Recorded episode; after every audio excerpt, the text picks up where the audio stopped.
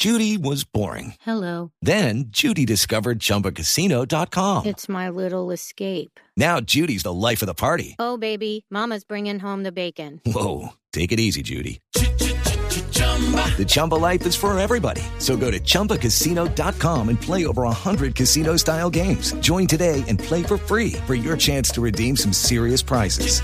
chumba ChumbaCasino.com. No purchase necessary. Void where prohibited by law. 18 plus terms and conditions apply. See website for details.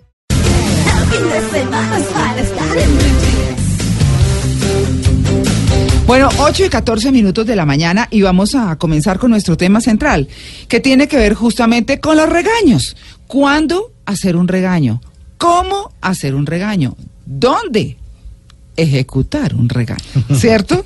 Bueno, todo hace parte de, de algo que es necesario, porque hay que hacer llamados de atención, por supuesto, pero ahí sí es el tonito, la forma, el lugar, muchas cosas son así pues para tener en cuenta. Estamos con Amparo Urrego, que es terapeuta integrativa y directora de la Fundación Famipaz, especialista en terapia regresiva reconstructiva. Amparo, ¿qué hay? Buenos días, María Clara, ¿cómo estás? ¿Cómo Buenos le fue? días para Buenos todos. días, ¿Cómo ¿qué le fue de madrugada hoy, domingo? Bien, con un poquito de frío, pero bien. Sí. está el día así, un poquito frío. Bueno, y además esta cabina que hacemos curso para ir a Siberia. Pero bueno. Para ir a Rusia. No, no, mejor dicho. Pero bueno, hablemos de los regaños. ¿Cuándo son necesarios los regaños? Parece una pregunta tonta, pero ahí está. Bueno, tú hablabas de tres cosas importantes, cómo, cuándo y dónde. Sí. ¿no? Cómo, cuándo y dónde. Mm. Eh, realmente un regaño se, se, se busca como una manera de persuadir o de influir en otra persona para que haga lo que yo estoy esperando que esa persona haga, ¿cierto? Y que no ha hecho las buenas. Y que no ha hecho, exacto, que no ha cumplido las expectativas que yo tengo frente a su comportamiento. Eh, lo importante del regaño es que sea un regaño eh, acorde con lo que yo estoy esperando Claro. y proporcional en la medida eh, de, digamos, proporcional en la falta que se está teniendo. Lo mejor es hacer un, rega, un regaño privado. O sea, es diferente que yo te diga, María Clara, tú no hiciste esto y esto, y yo te llame la atención, Mm. a que delante de todo el mundo, María Clara, es que usted es una bruta, porque es que ta, ta, ta", ¿sí? Uy, sí, horrible. Entonces, eh, el tema de los regaños es que las personas no miden, no miden la cantidad o el daño que se puede hacer con un regaño, porque no tienen tampoco la intención de dañar a algunas personas, ¿no? O sea, si yo le digo rata inmunda, como la, como la canción, yo estoy tratando de dañar a la otra persona. Claro. Pero no, pero ¿qué si tal un mi- jefe que le diga a uno rata inmunda? No, pero no, Oiga, pero- rata inmunda, venga. Ah, siéntese". no, pero es que hay No tipos... Venga, ratica, rastrero. venga. No, pero hay jefes, hombres y mujeres que ah, son de HP eh, Sí, y de ahí total. para adelante, ¿no? y Es de horrible. zapato y de celular y todo en la cabeza de uno. Sí. No, no me ha pasado. Conozco ¿no? Zapato, pero no celular. Zapato y celulares rotos. O coscorrón. O cosco. Pero, pero eh, la verdad es que eh, si uno eh, se remonta a, a cómo fue educado frente a cómo regaña, pues tiene mucho que ver. Claro, totalmente. Todo, acuérdate que eh, eh, en la vida todo es un ciclo. Mm. Si yo vivía en medio de los golpes, en medio de los regaños, en medio de los gritos, ustedes hablaban ahora en medio de la comparación. Sí, ¿Qué se puede esperar de mí cuando yo sea un adulto? claro. Claro, crece en un entorno de violencia Total. del papá regañón, gritón. Entonces, como ve Sí. que eso es normal, dice, ah, no, así toca. Así y lo toca. que yo tengo en mi corazón es lo que yo doy. Bueno, Claro. pero, pero hay una cosa, por ejemplo, que es importante y es, pues yo me acuerdo, nosotros somos tres hermanos y muchas veces nuestros papás nos reunían y, eh, y nos regañaban. A los tres. ¿A los tres? Hacían como una conferencia de prensa. Claro, entonces, claro, entonces nos regañaban, pero muchas veces el regaño era para uno solo, pero ahí sí como que se aprovecha para que todos se enteren, ¿no? Justos por pecadores. Entonces, a veces, a veces eso, yo creo que funcionaba. eh, estoy hablando de la casa, ¿no? No del trabajo. Eh, funcionaba porque con el ejemplo del uno se educaban los otros. Eh, y si había cosas pues que definitivamente las abordaban con uno solo. Es decir, ya cuando era una cosa pues como más delicada o algo por el estilo. Pero regularmente a uno lo regañaban. Sí, en grupo. O en grupo. Era terapia de grupo. Exactamente. Vaciado, para todos. Sí. El tema en la familia está en que a veces eh, los regaños, cuando son directos, asertivos, cuando los papás hablan claramente a sus hijos, es aceptado y el hijo también asume una actitud de es mi responsabilidad, o sea, como un elevar el nivel de conciencia. Claro. Pero cuando las palabras son agredi- agrediendo a la persona, no al comportamiento, que es lo importante también del regaño, o sea, diferenciar entre el comportamiento y la persona. No es que esto es un bruto, pero ¿cómo se le ocurre? Pero es que es un animal igualito a su papá, ¿no? Porque Uy, entonces ay, además sí. comparación, empieza el Sí. tema de a quién le echo la culpa por el comportamiento del hijo. Entonces, eso es lo que es nocivo. Entonces, ¿qué va a hacer? ¿Y cuáles son las consecuencias a nivel emocional en el niño? Pues obviamente se baja la autoestima, se crean eh, alteraciones en el comportamiento y hay niños que llegan hasta la depresión porque es insistente el tema del regaño, de la amenaza y que eh, ustedes saben que muchas veces las palabras son mucho más ofensivas que los golpes. Uy, sí. Entonces, eh, más dañinas. Entonces, ¿cuál es la idea en un regaño? Que el regaño sea directo, con comunicación clara. Además, si yo soy clara frente a lo que yo espero de la persona y las consecuencias del no, del no acceder a esos comportamientos, pues la persona también sabe a qué atenerse, el niño sabe a qué atenerse. Mm. Entonces, un regaño debe ser claro, cortico, porque es que hay... hay Uy, no, la cantaleta la sí me parece fatal. Uy, Exacto. sí. Entonces No. termina uno diciendo, porque es que fíjate que es que si tú no haces eso y no... Y a la hora el niño ya no tiene ni idea por qué lo estoy regañando. Mm. Entonces el regaño es cortico, conciso y asertivo. Uy, pero es que hay- a veces dan. sin pellizco. Sí, pero una, a veces dan a lora. A mí me dan mucha lora en mi casa. ¿Sí? Uy, mi mamá, me, yo creo que se demora por unos 45 minutos hablando. de- Las cantaletas de las mamás Sí. son soportables. Claro, y antes le da Es que uno usted mucha con más- necesidad que tenía, Sí, pero tampoco. seis veces trasteado de colegio. Una cantaleta sí. de una Ah, hora y vuelve y arranca como un carro viejo la mamá y hágale, y hágale, no y dele, eso es como hasta medio de uno. ¿Y hasta cuándo va a durar esta vaina? Y dele, y dele. y Claro, dele. y antes más rabia le da a uno como hijo o como regañado y realmente no va a aprender y va a seguir haciendo y cometiendo los mismos errores y ya lo haces como por rabia, como por sacarle la rabia y seguramente eso le da a uno gusto. Ahora también es importante tener en cuenta si la conducta es repetitiva. Ajá. Entonces, ¿por qué los papás no reflexionamos qué es lo que está pasando? Porque si el chino no entiende de ninguna manera, algo está pasando. Entonces también tiene uno que ponerse en la situación Claro. ¿Y, y de qué hacer una podría ser ese ¿no? algo? ¿Qué podría ser ese algo eh, eh, en ese sentido? Porque para identificarlo... ¿ah? Claro, el tema es eh, que nosotros, digamos los terapeutas, Mm. tenemos como una hipótesis y decimos que los niños son los síntomas de las enfermedades de los padres. Claro, Ah, qué claro. buena frase. Entonces es importante, ustedes ahorita estaban hablando de la envidia y me acordé de una paciente mía que llegó a consulta porque la niña de ella de un año llevaba tres meses con diarrea y el pediatra no la podía eh, Curar. curar. Mm. Le quitó la leche, la todo, todo y nada. Y el tema de la mamá era una envidia que estaba teniendo con compañeros de trabajo. ¿Cómo va a ser? Entonces soluciona el tema de la envidia y la niña revierte los síntomas. Pero el tema que va a, a lo mismo que estamos hablando, cómo uno puede llegar a entender qué es lo que está pasando con mis hijos, y ahí se ve perfecto que son los síntomas de las enfermedades de los padres. Y eh, yo como papá tengo que tener, yo soy la, la grande, yo soy la que tengo la capacidad de reflexión, de análisis, qué es lo que está pasando con mis hijos que están presentando estos síntomas para yo poder realmente empezar a romper un ciclo. No funciona el regaño, ¿por qué no funciona el regaño? Entonces, eso es lo importante de hacer un análisis, pero ya de adulto, no con el niño, porque el niño sencillamente está mostrando lo que nos está pasando a nosotros los adultos, ¿no? Es que Claro. el regaño a veces se vuelve cantaleta, entonces ya uno le para bolas. Que yo creo que era lo que me pasaba a mí, me daban tanta lora que ya no.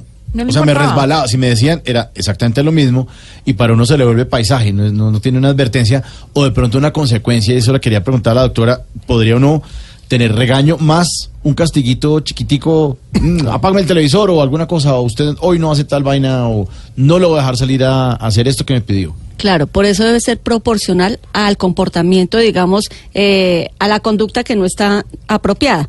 si, si tú, por ejemplo, llegas y dices, eh, no, me demoré en la calle y no pedí permiso, y cuando llega la mamá le dice, mira, María Lourdes, pues es que eras una niña, ¿cierto? Entonces, el tema de explicarle a un niño con palabras de niño, mira, y si te vuelves a demorar cuando vayas, entonces la próxima vez no vas a poder ir a, a caminar y abrazar los árboles por esto y eso, Eso no pero en proporción lógica, ¿no?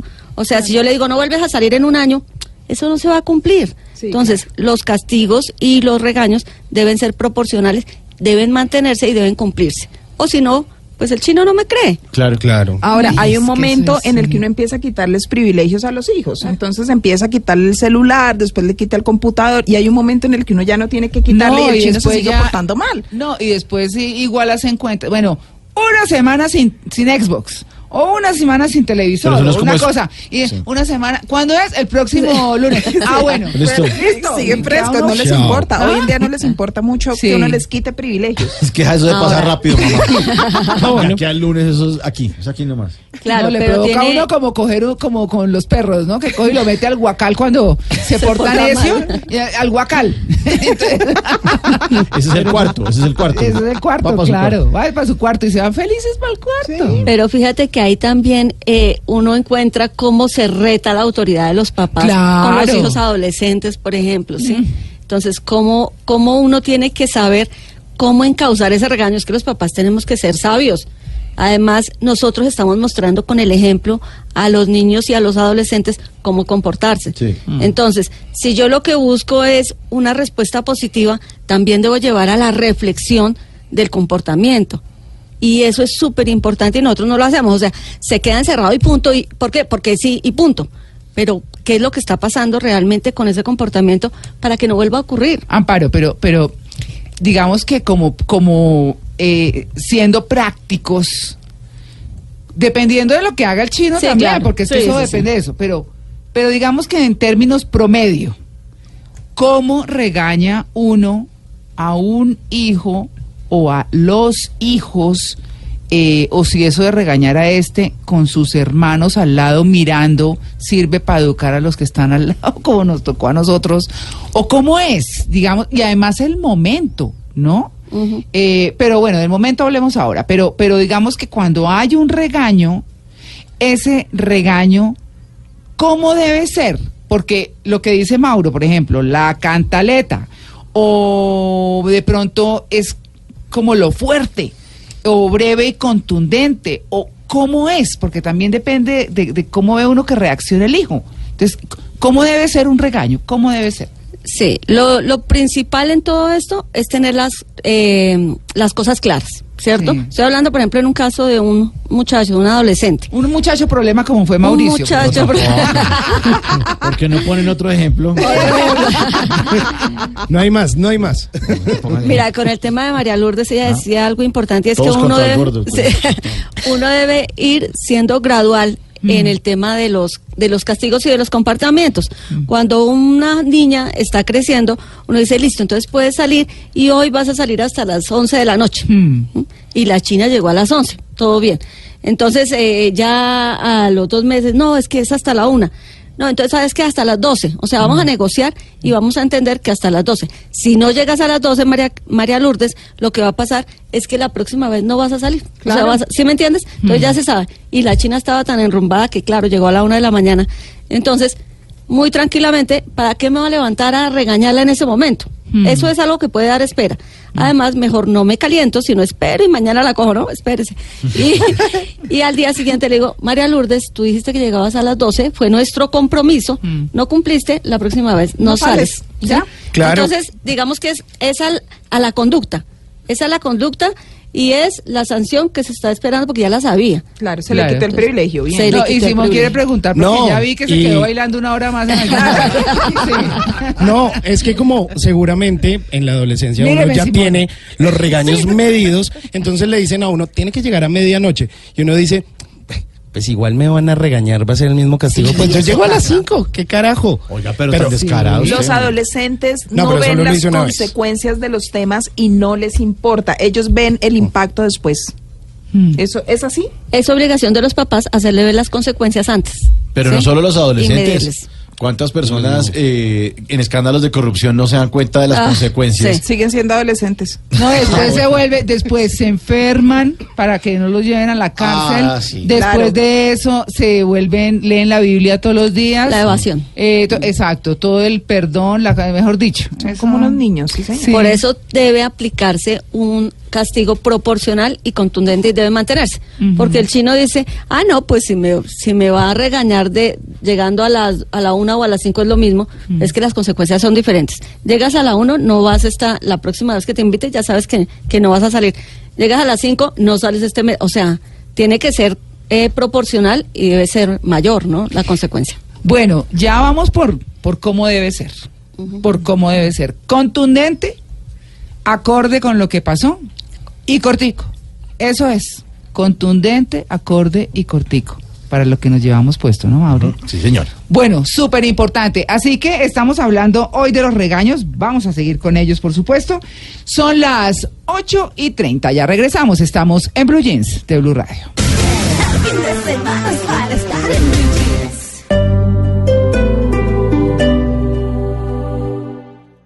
Bueno, pues seguimos hablando de los regaños. Ya dijimos cómo deben ser los regaños, en términos generales, ¿cierto? Para todo el mundo.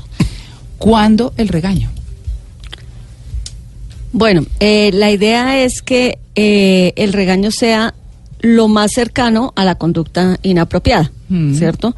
Entonces, eh, lo ideal en, en- ese sentido es que sea consecuente, o sea, de manera siguiente Mm. a la conducta, pero con la posibilidad de bajarle a la ira que le produzca a quien va a regañar. Entonces, que sea eh, inmediatamente posterior a la conducta, pero previo a ese lapso debe haber un proceso de regulación de la ira. ¿Y cómo se regulará la ira? Pasándola por la razón. ¿sí? Ah, Entonces, cuando uno logra manejar racionalmente la emoción de la ira, uno lo que está haciendo es eh, adecuando las palabras para poder eh, trabajar de manera contundente y que el regaño sea efectivo. Bueno, estamos hablando con Amparo Urrego, que es pues nuestra experta hoy y nos acompaña hablando justo de los regaños, Simón. Sí, pero también siento que para que el regaño sea ¿Efectivo? efectivo, pues debe haber algo de admiración, de respeto y que realmente de quien venga el regaño sea una figura de autoridad, porque si no hay respeto, pues no va a calar, ¿no? Claro, eh, ¿quién debe dar el regaño? O sea, en el caso de los jóvenes, pues los papás, ¿no? O sea, si el hermano chiquito viene a regañar al grande, pues no, no es... Sí, claro, pero, pero más allá de eso es que si mi papá viene a regañarme porque yo llegué tarde, pero si mi papá es un borracho Ah, descarado, claro. Ah, no, pues. No, pues entonces nada pues, hacer. Nada que hacer. yo voy a decir, no, pues No usted tiene que viene a autoridad. regañarme. Bueno, tiene pero yo autoridad también creo, por hacerlo. ejemplo, que a veces hace falta que lo vean a uno realmente enojado. Claro. O sea, uno filtra por la razón. Exacto, ¿Cierto? sí. Pero, pero. hace Sí, de vez en cuando, que sí. Es digan, que- uy, es que hice una cosa terrible porque es que mire se Claro. puso", ¿Cierto? Claro, por eso la contundencia y la fuerza del regaño. Pero es diferente a la violencia del regaño. ¿Sí me entiendes? O sea, la idea es que, eh, claro, si es un comportamiento tenaz, pues uno no va a decirle, oye, mira, ven, hablemos, ¿no? O sea, es contundente, pero no agresivo. Exacto, que no sea dañino, que no, que no sea manejado por la emoción. Porque es que es diferente cuando yo estoy involucrada en la emoción, yo no pienso. Entonces le digo rata inmunda, animal rastrero. ¿sí?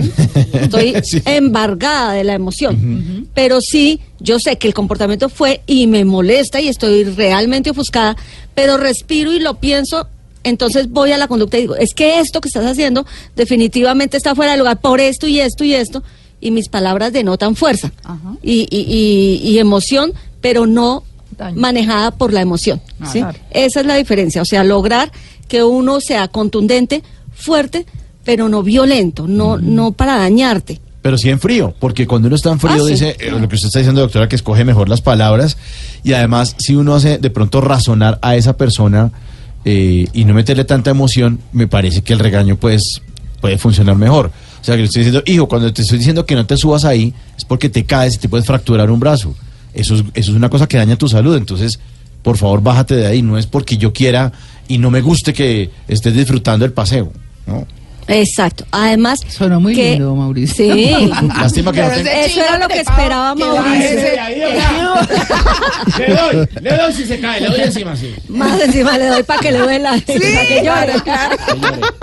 Claro, claro. Pero fíjate con el tema, por ejemplo, de los niños chiquitos. Que se baje, hola. que siga, que siga.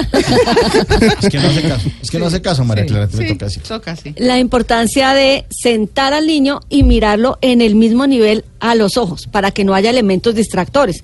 Porque si el chino está viendo el programa y uno regañándolo, no le para bolas. Entonces, sentado frente a uno Ah, bueno. y decir, mire, esto es así y así y pasa esto y no debes hacer esto por esto y esto y esto.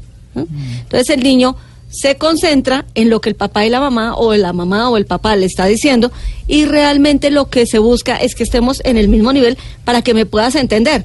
Porque la otra cosa que se utiliza mucho es que los papás gritan desde arriba, ¿no? Y el chinito es chiquito, entonces, mire, y el chinito allá, entonces va a generar en el niño que, pues obviamente una indefensión, una eh, baja en su en su capacidad de defenderse. Claro, a veces esos regaños suelen ser muy traumáticos y digamos que como hemos sido un poco reiterativos acá, terminan calando en el desarrollo de la personalidad, ¿no? Entonces nos aparecen esos fantasmas en el futuro, pero más allá de eso es cómo quitarse eso de encima. Si yo ya sé que mi mamá me dio mucha cantaleta y llega eh, mi esposa y lo sigue haciendo y, eso me llena de rabia y me genera cólera, ¿cómo desmarcarme de eso? Borrarlo. Simón, hay cosas que uno puede hacer uno mismo entendiendo por qué uno tiene la rabia, ¿cierto? Cuando yo digo, cuando, cuando yo digo, por ejemplo, claro, es que mi papá era súper cantaletudo y tengo un marido que también es súper cantaletudo y ya lo hago en el nivel de conciencia de entiendo que esta rabia que me da es porque yo también tenía rabia cuando mi papá era cantaletudo conmigo.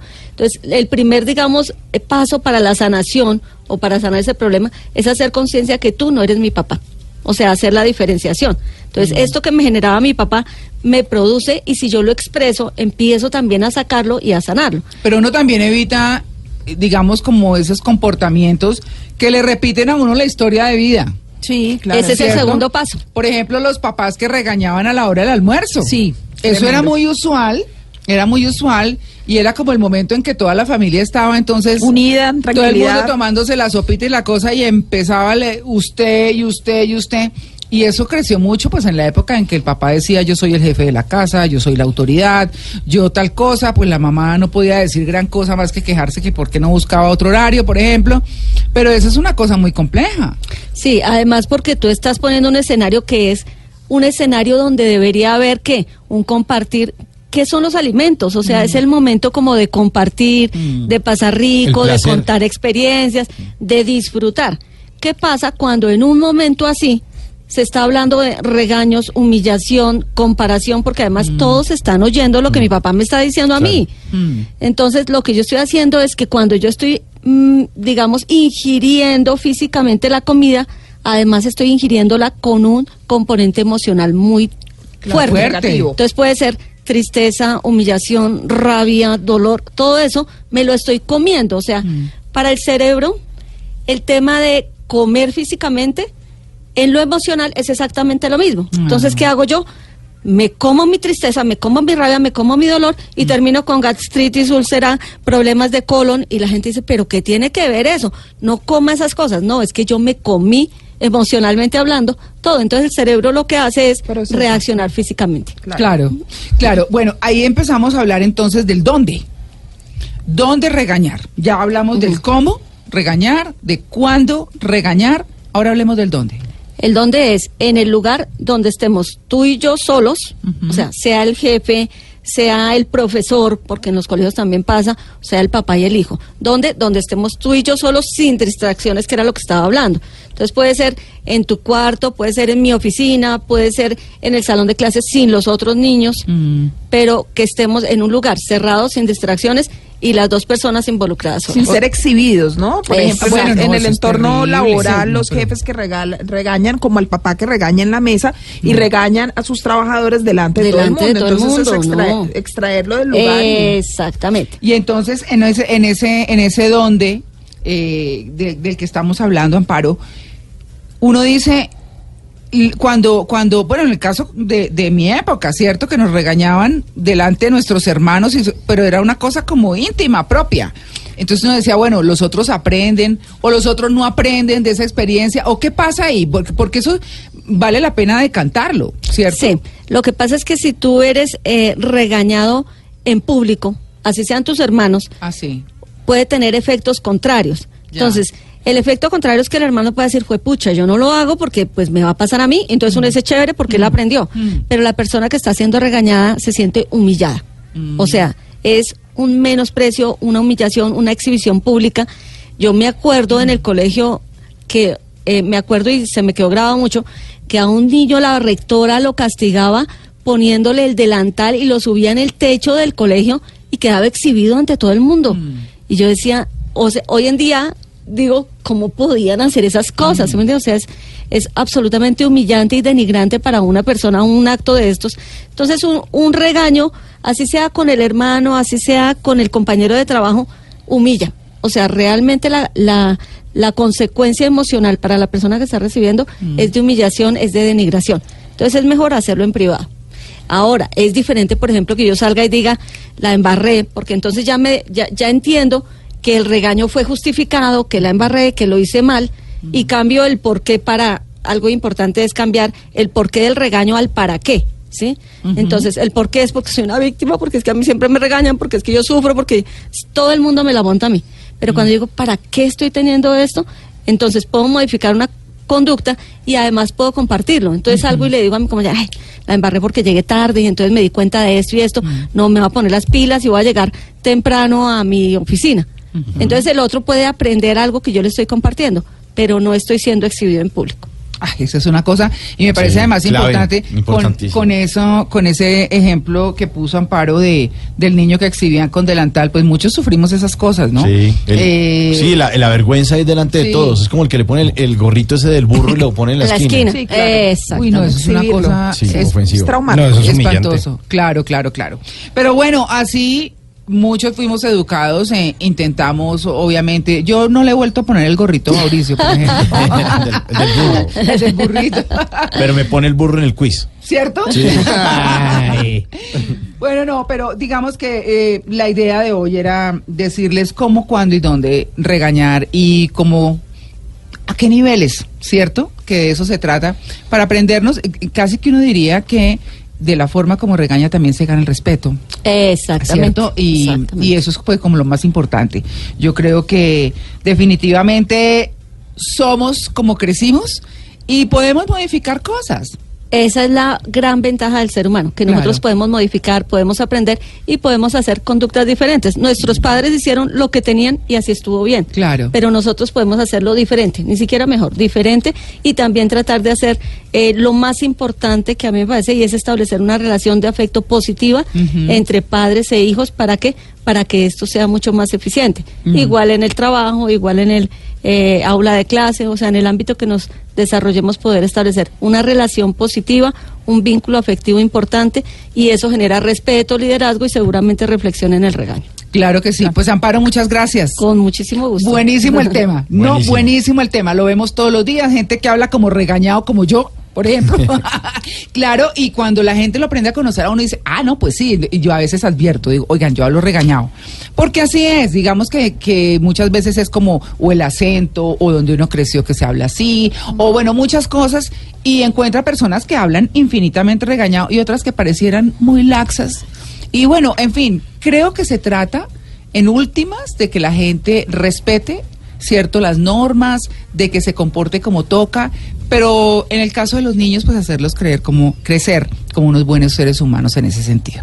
Lo mejor. Estamos Sí. formando los mejores seres humanos. Esa es nuestra intención siempre. Claro que sí, pues muchas gracias, Amparo. Gracias a Aquí ustedes. la volvemos a invitar. Claro que sí. Ah, muchas gusto. gracias.